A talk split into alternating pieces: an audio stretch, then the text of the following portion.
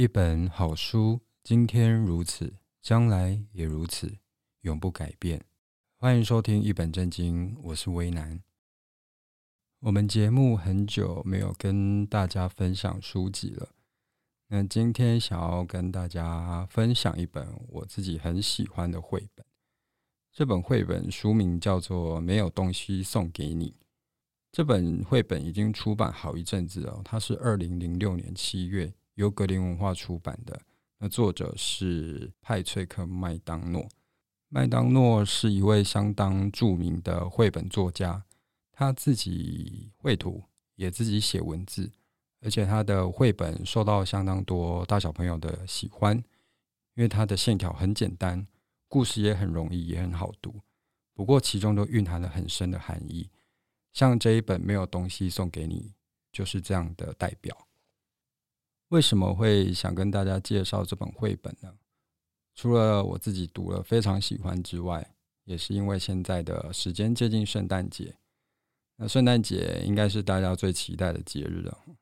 不过很多人都会说，圣诞节是西方人的节日，怎么都过得比我们的春节还要热闹呢？不过不管什么节日，都有它存在的意义啦。我们不管是用什么名称或者是什么季节，总是需要一个特别的日子。让家人或朋友在这个忙碌而且难以抽空的现代生活中找个理由相聚吧。我想这是圣诞节或者是每一个节日存在的意义。那圣诞节要做什么呢？大家应该都是想要交换礼物吧。那这一本没有东西送给你，就是一本礼物书，里面的主角想要送礼物给他的好朋友而产生出来的一个故事。那先跟大家介绍一下。书中会出现的人物，还有动物，对，是动物。那我们的主角就是琪琪，琪琪是一只猫咪。那他的好朋友是小欧，是小狗。他们两位是这个故事的主角。那还有法兰克，还有米莉，这是琪琪的饲主。那里面还有一位杜西，杜西是琪琪，就是我们猫咪的朋友。好，那我跟大家稍微念一下这个故事。那因为绘本在我的面前，所以等一下会有翻书的声音，希望大家不要介意。那现在跟大家分享这本故事。这是一个特别的日子，下雪了。这个场景看起来就是圣诞节快到了。琪琪想要送一个礼物给他最好的朋友小欧，那要送什么好呢？小欧已经有一个碗了，装饲料的碗。小欧还有一张很舒服的床，还有一个咬劲十足、非常可爱的玩具。这里书里面画的是一根狗骨头。小欧什么都有了，怎么办呢？琪琪想来想去，想了又想，他到底该送什么给一个什么都有的家伙呢？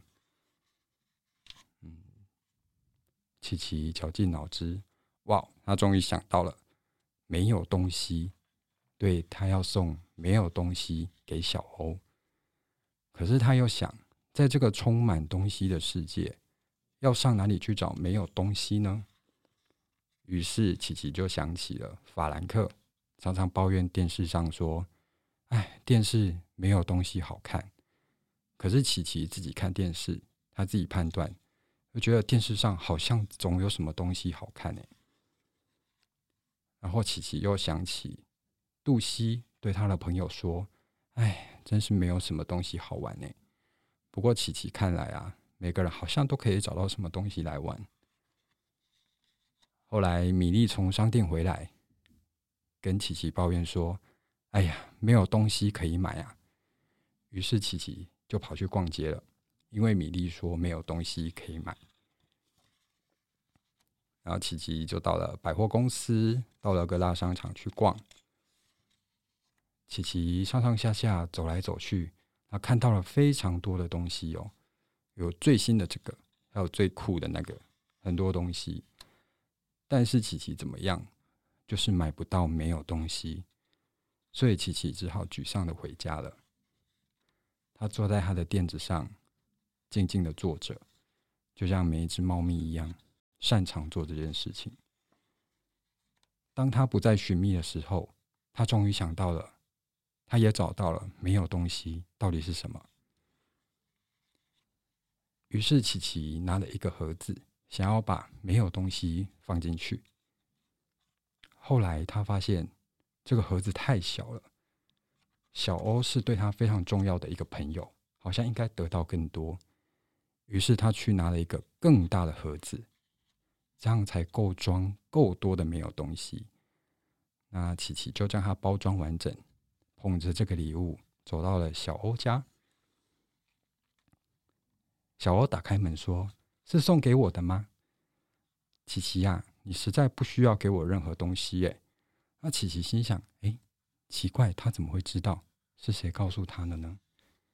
后来小欧打开礼物，嗯，头上出现了一个问号，怎么里面什么都没有？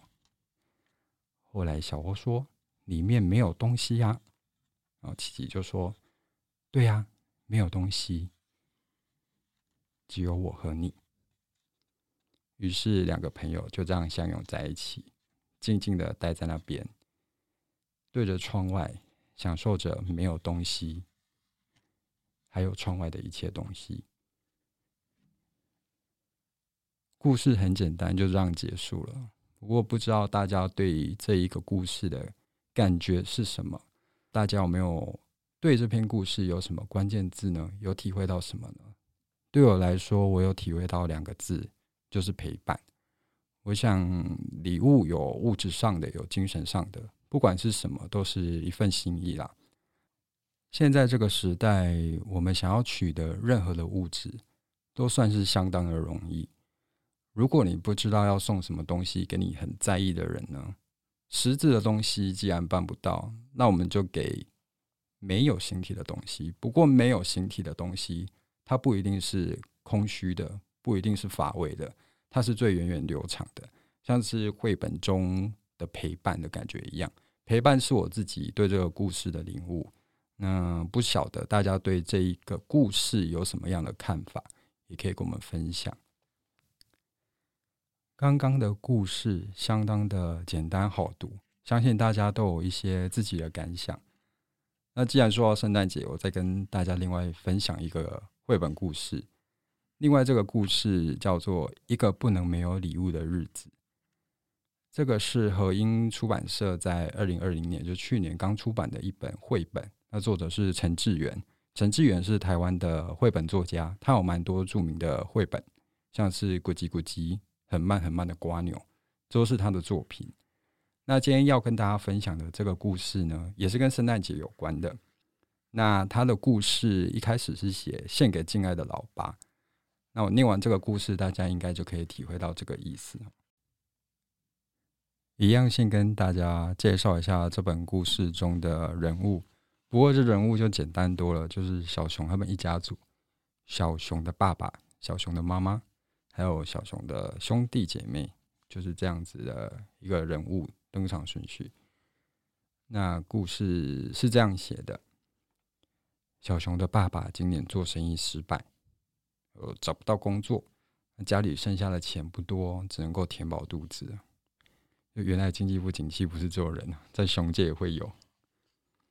但是呢，圣诞节快要到了，那是一个不能没有礼物的日子。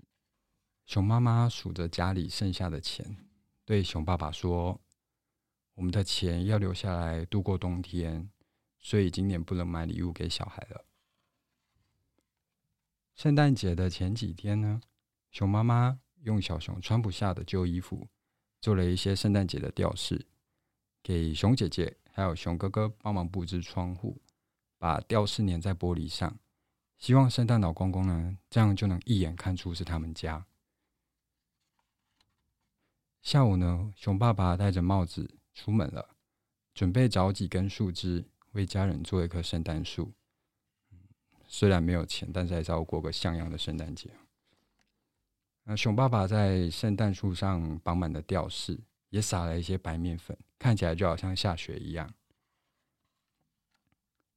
圣诞夜，熊妈妈用熊爸爸钓来的鱼煮了一顿可口的晚餐，熊爸爸跟熊姐姐都来帮忙哦。啊吃完晚餐大家就安静的走回房间。小熊躺在床上翻来翻去他睡不着。他想要熊爸爸讲几个圣诞节的故事给他听。小熊听完故事对熊爸爸说圣诞老公公每年都会送礼物给我们今年他一定也不会忘记吧。圣诞夜过了太阳出来了。圣诞节的早晨有柔和的阳光，穿过薄薄的玻璃窗，照进屋子。也照在圣诞树下五个大小不同的礼物上。第一个起床的是小熊，有礼物啊！大家快来看啊！小熊大声的叫醒家人。他们发现礼物上写了每个人的名字。熊哥哥很高兴的说：“一定是圣诞老公公。”熊哥哥打开礼物，吓了一跳。那是我的风筝叶，原本卡在树上，破了一个大洞，现在就像新的一样。再来是熊姐姐，熊姐姐的礼物是她去公园荡秋千的时候忘记带回家的雨伞。她很兴奋地说：“圣诞老公公怎么知道我好想拿回我的伞呢？”啊，熊妈妈的礼物是她最心爱的衣服上一颗掉了的纽扣。熊妈妈拿着那颗纽扣，就像是珠宝一样。那熊爸爸打开他的礼物，是他去捡树枝的时候被风吹走的帽子。他惊讶的说：“圣诞老公公是怎么找到的呢？”最后是小熊，小熊的礼物是他最喜欢的棒球手套，而且擦得又干净又亮，就像新的一样。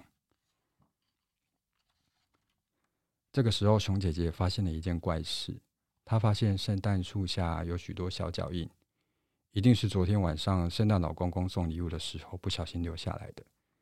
可是奇怪，这个脚印怎么会这么小呢？熊爸爸看了小熊一眼，说：“这个圣诞老公公大概是小矮人吧？”熊妈妈笑着说：“这样看来，他不是圣诞老公公，应该是圣诞小小孩喽。”一整天下来，大家都很开心，也都在谈着彼此的礼物。这个神秘的礼物，还有神秘的小小孩，到底是谁？阳光照着每个人的脸，也暖和了每个人的心。应该是每个熊的心吧。那这些旧礼物使他们想起一些美好的回忆，也度过了一个最特别的圣诞节。故事的最后，小熊戴着他的棒球手套睡着了。这也是一个相当简单的故事。那我读到一半的时候，我自己猜想了两种结局：一种是熊爸爸就是那个圣诞老人。虽然家里没有钱可以过圣诞节，不过他不想要让小孩子失望，于是假扮成圣诞老公公。诶，不是假扮成圣诞老公公，是为大家准备了这些礼物，想要让大家知道圣诞老公公还是会来的。不过故事的最后写到圣诞老公公的脚印小小的，所以还有一种可能是圣诞老公公是小熊，他想要。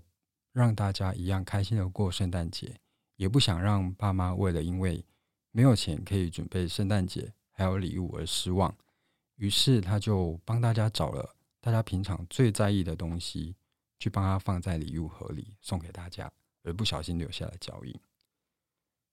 这是我自己的解读跟看法，那不晓得大家有没有什么感觉呢？以上两个绘本故事跟大家分享，虽然这两本都是图画书，图画很简单，一个不能没有礼物的日子，甚至还有注音是给小朋友读的，不过都带给我很大的感受。希望大家听完这两个故事都能跟我一样，有对自己的一种启发。那也希望大家不管是在圣诞节或是每一个节日。最重要的，你最在意的人都可以陪在你的身边。如果没有办法时时刻刻的在一起，至少都让对方知道你是在意他的。那最后还是跟大家说一下，圣诞节快乐！希望上线的时候，圣诞节还没过，那大家都可以把这两本书当做礼物送给朋友。这两本书，我相信收到的人应该都会相当的开心。那如果你喜欢今天的故事呢，也可以给我们留言，给我们一些鼓励，让我们的节目更有动力去发想。